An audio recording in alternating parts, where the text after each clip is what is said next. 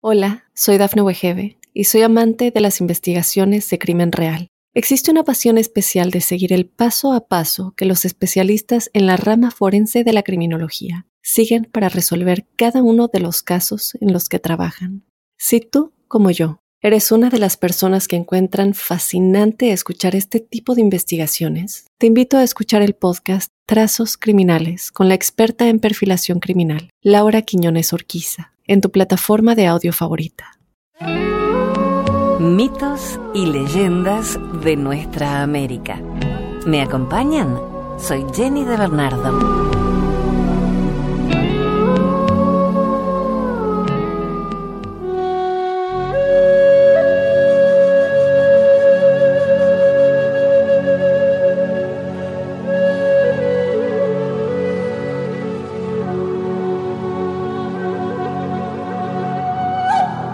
Hola, muchísimas gracias por acompañarnos en este podcast donde contamos cuentos, contamos leyendas, mitos de toda nuestra América, donde juntos podemos descubrir tantas cosas interesantes.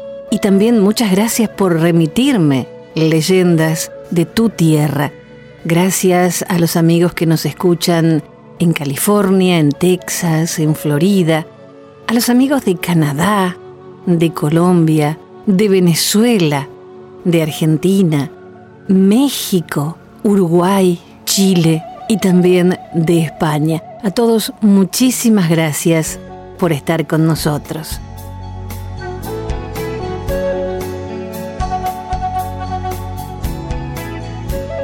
Vamos a comenzar nuestro programa de hoy con una leyenda pauní, el fardo sagrado. Un joven indio vanidoso y soltero gustaba de vestirse con sus mejores prendas siempre. Su principal posesión era una pluma de águila que llevaba siempre en la cabeza y que tenía propiedades mágicas.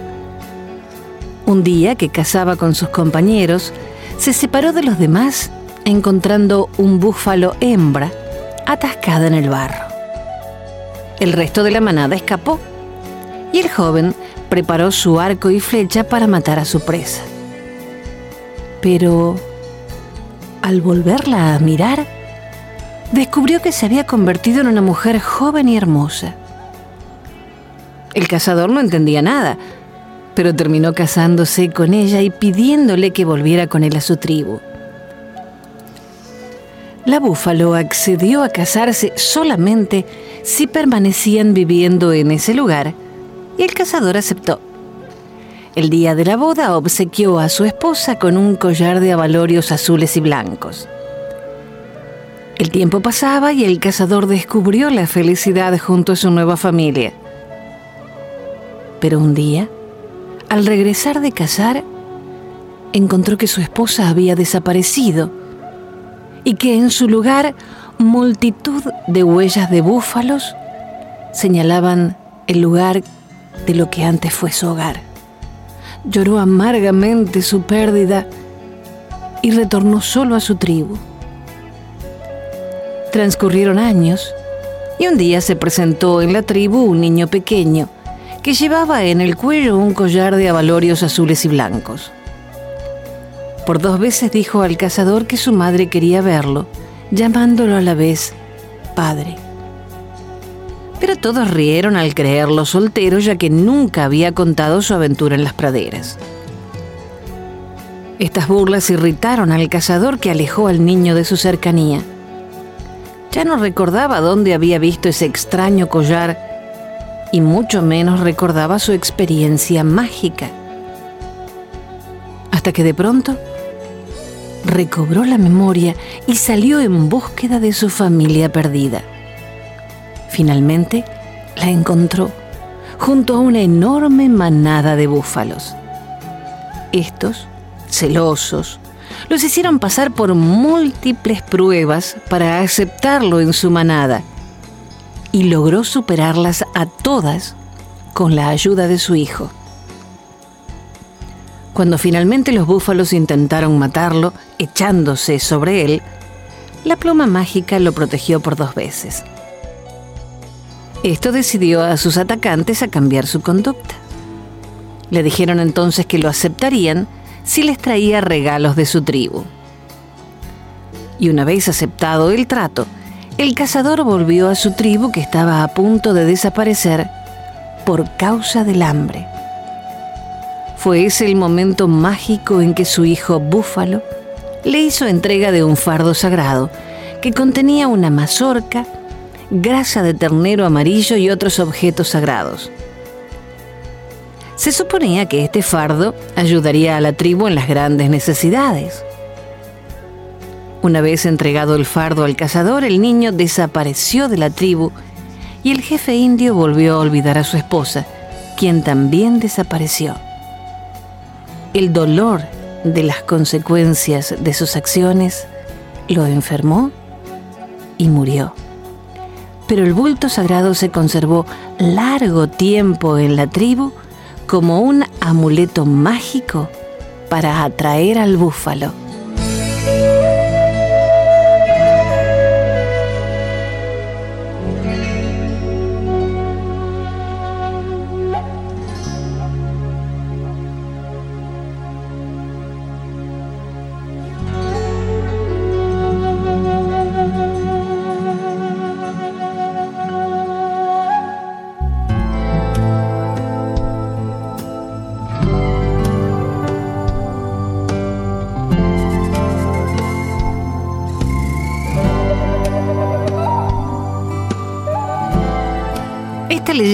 Proviene de la parte más austral de nuestro planeta, Tierra del Fuego. Es una historia de los Selknam, que habitaron América Austral, en la parte argentina y chilena. Se llama Los Colosos de Tierra del Fuego.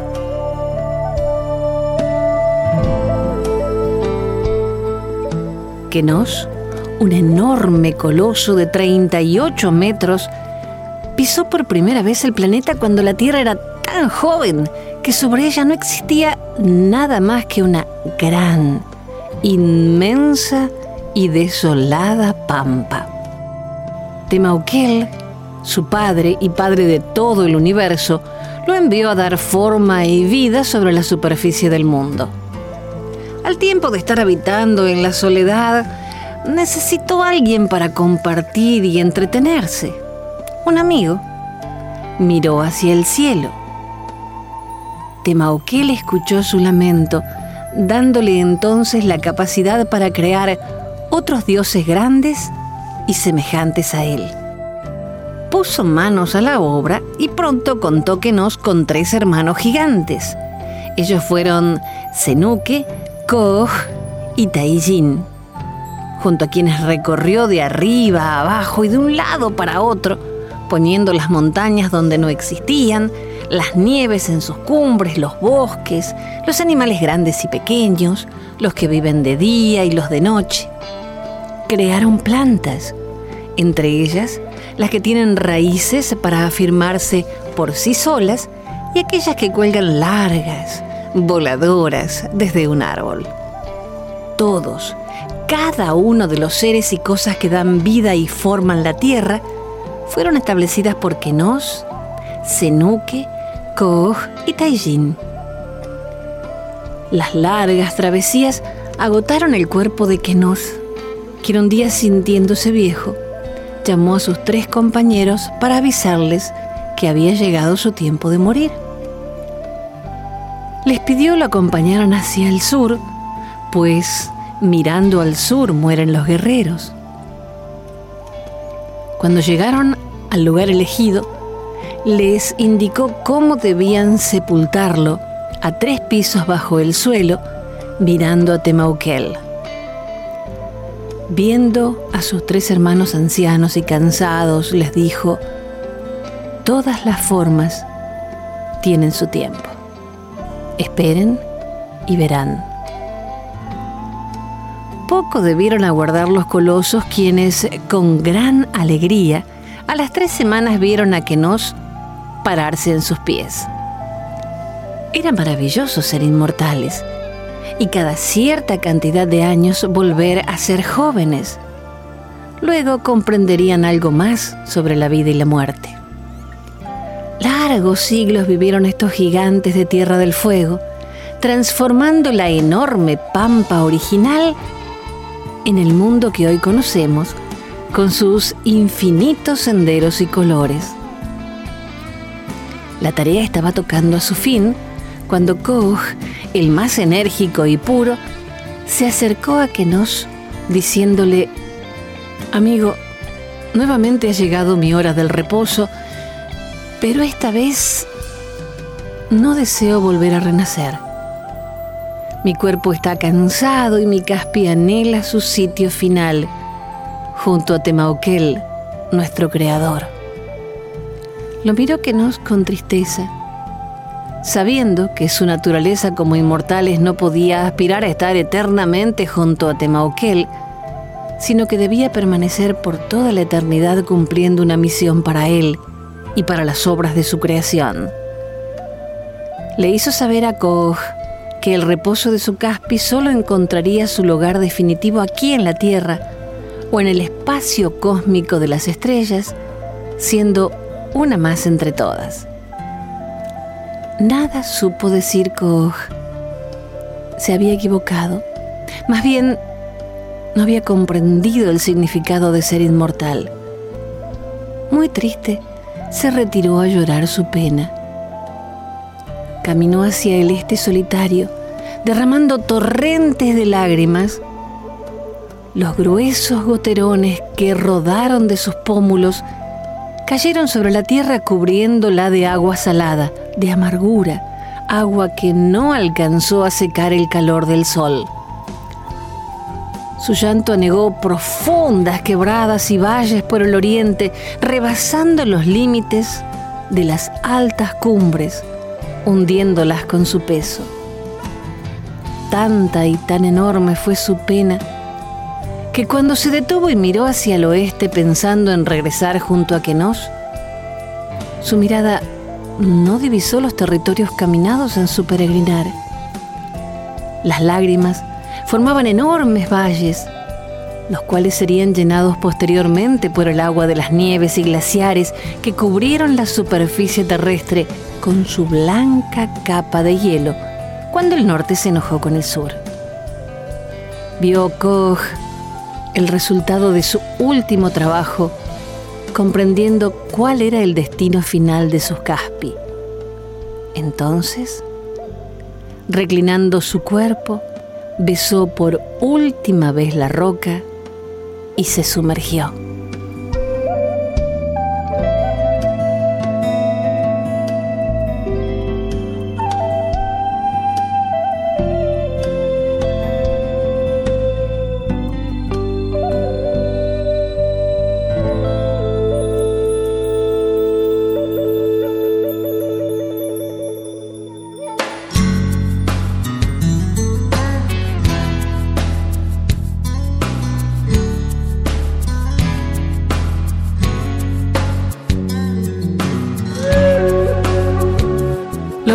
Indígenas siempre tienen hermosas leyendas para contarnos, por ejemplo, el origen de una flor. La rosa cherokee y la caravana de las lágrimas. La leyenda de la rosa cherokee nació cuando la caravana de las lágrimas empezó en 1838. Las madres de los cherokees estaban lamentándose y llorando tanto que eran incapaces de ayudar a sus hijos a sobrevivir al viaje. Los ancianos rezaron por una señal que levantara los espíritus de las madres, dándoles fuerza. Al día siguiente, una hermosa flor empezó a crecer donde había caído cada lágrima de las madres. La rosa es blanca por sus lágrimas. El centro, dorado por el oro robado de las tierras cheroquis, y siete hojas en cada tallo por los siete clanes cherokee. Desde entonces, la rosa salvaje cherokee crece a lo largo de la ruta de la caravana de las lágrimas hasta el este de Oklahoma, La rosa cherokee es ahora la flor oficial del estado de Georgia.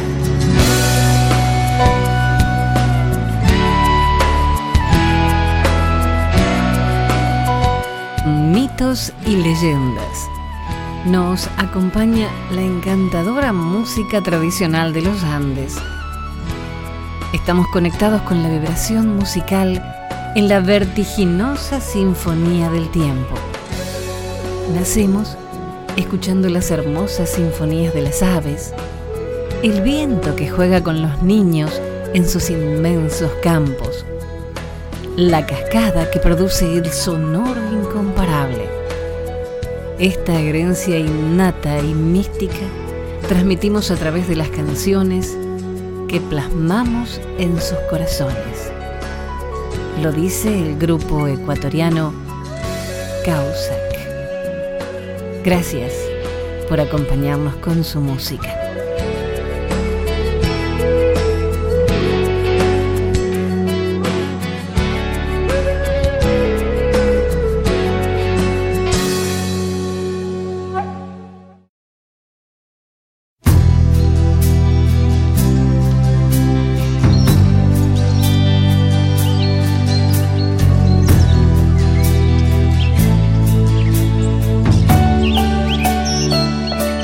Isabel le encantan las leyendas. Desde Texas nos ha hecho llegar esta historia Pauni de cómo se creó la pipa de la paz.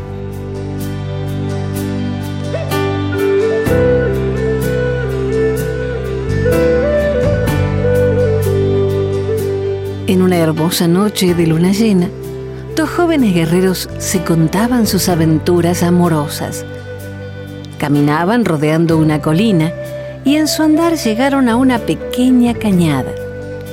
De pronto, los jóvenes se quedaron sorprendidos al ver a una bellísima mujer que subía por la cañada en dirección a ellos.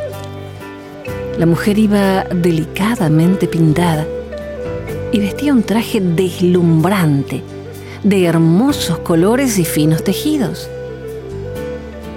Mira qué mujer tan bella, dijo uno de los guerreros. Ya me he enamorado de ella, la capturaré y la haré mi esposa.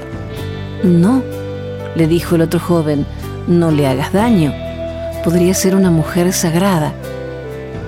Caminando lentamente con un porte distinguido, la bella joven se acercó a ellos y elevó una pipa que ofreció primero al cielo y luego a la tierra. Luego avanzó sujetando el objeto en sus manos, extendidas hacia adelante. Colocó la pipa sobre la tierra y súbitamente se convirtió en un búfalo hembra.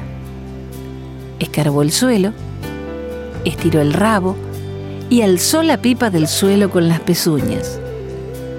De inmediato, volvió a convertirse en mujer He venido a entregaros este regalo, dijo a los jóvenes. Es la pipa de la paz. A partir de ahora, todos los acuerdos y ceremonias se celebrarán después de fumar esta pipa. Traerá a vuestras mentes pensamientos de paz, continuó la mujer. Se la ofreceréis al gran misterio y a la madre tierra. Los jóvenes guerreros corrieron hasta su aldea y explicaron lo que habían visto y oído a los ancianos y a otros hombres de su pueblo. Tras escuchar el relato, todos acudieron al sitio donde se encontraba la bella joven.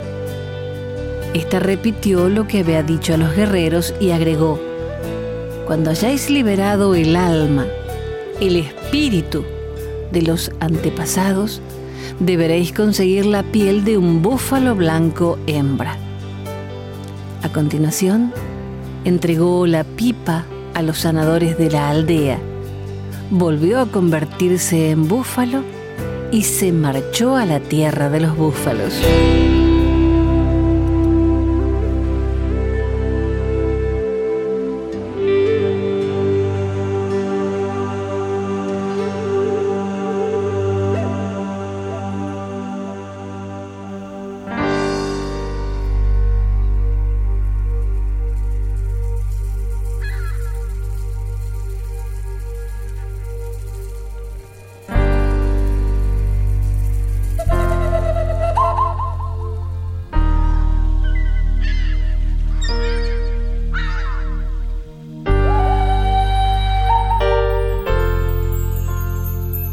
Desde México, el enano de Uxmal.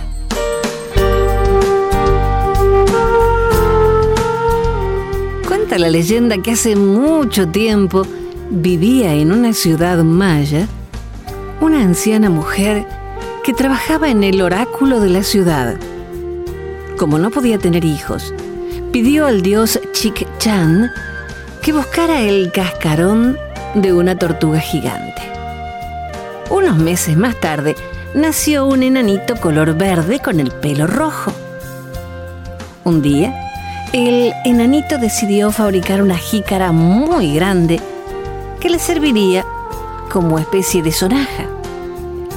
La profecía decía que aquel que tocara un instrumento similar, cuyo sonido fuera escuchado en el Mayab, sería convertido en el nuevo rey.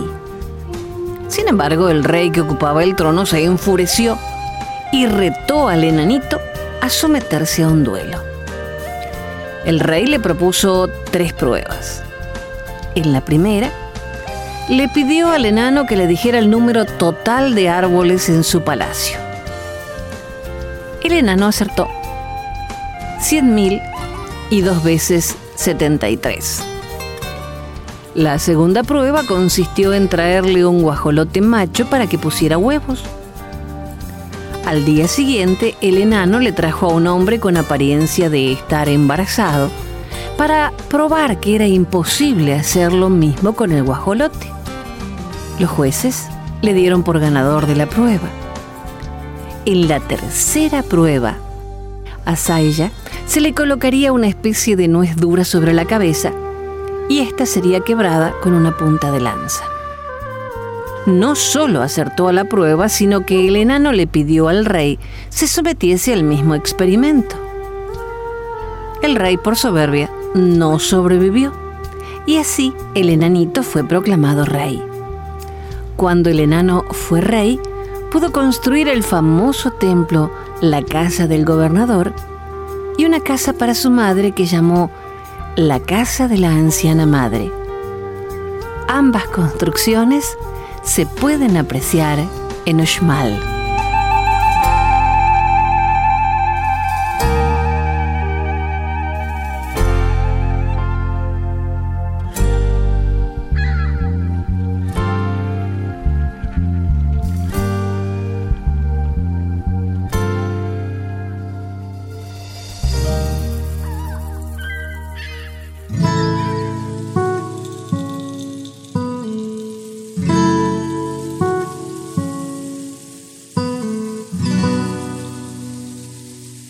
Los aymaras tienen una oración al Padre Viracocha, el primer hacedor.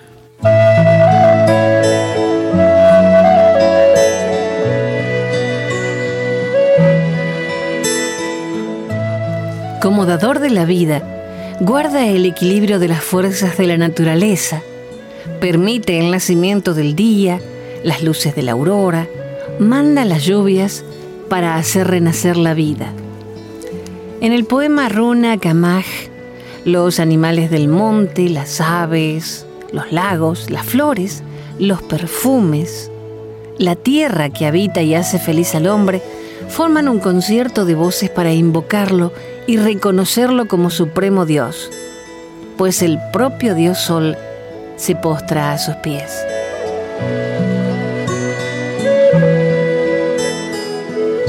El Rey de las Estrellas y Padre nuestro, el Sol, su cabellera extiende a los pies de él. Y el viento junta las copas de los árboles y sacude sus ramas y las yergue hacia el cielo. Y en el regazo de los árboles los pajarillos cantan y rinden el fervor de su homenaje al regidor del mundo. Oración al Hacedor primero. Causa del ser, Viracocha, Dios siempre presente, juez que en todo está, Dios que gobierna y provee, que crea con solo decir, sea hombre, sea mujer, que viva libre y en paz el ser que pusiste y creaste. ¿Dónde estás?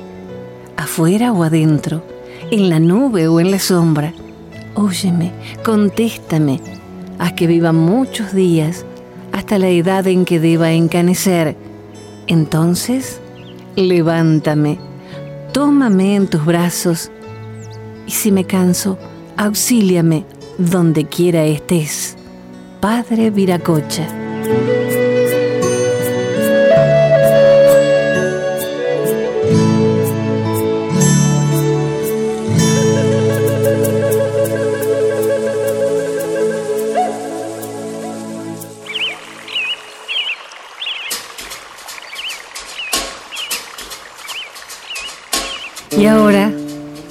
Compartir contigo que estás escuchándome esta bendición cherokee.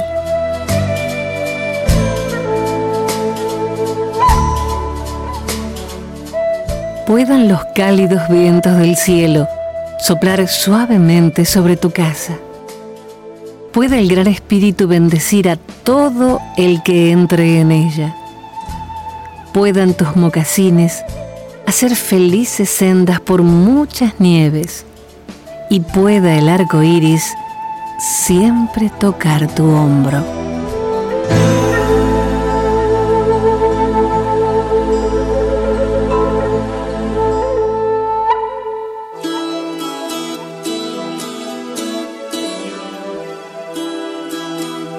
Plegaria.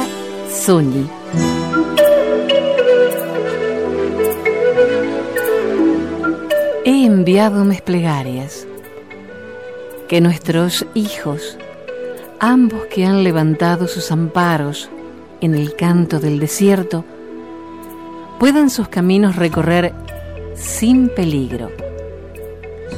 Puedan los bosques y los matorrales extender sus ramas llenas de agua para escudar sus corazones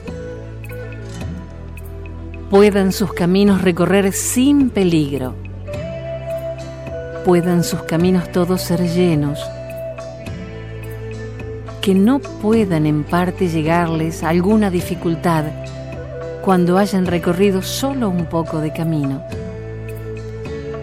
Puedan todos los muchachos chicos y las niñas pequeñas y aquellos cuyos caminos están delante puedan ellos tener corazones poderosos, espíritus fuertes, sobre caminos que conducen al lado del amanecer, que podáis llegar a viejos, que vuestros caminos sean llenos, que sean benditos con vida, donde el camino de la vida de vuestro Padre Sol sale, puedan salir vuestros caminos que vuestros caminos sean cumplidos.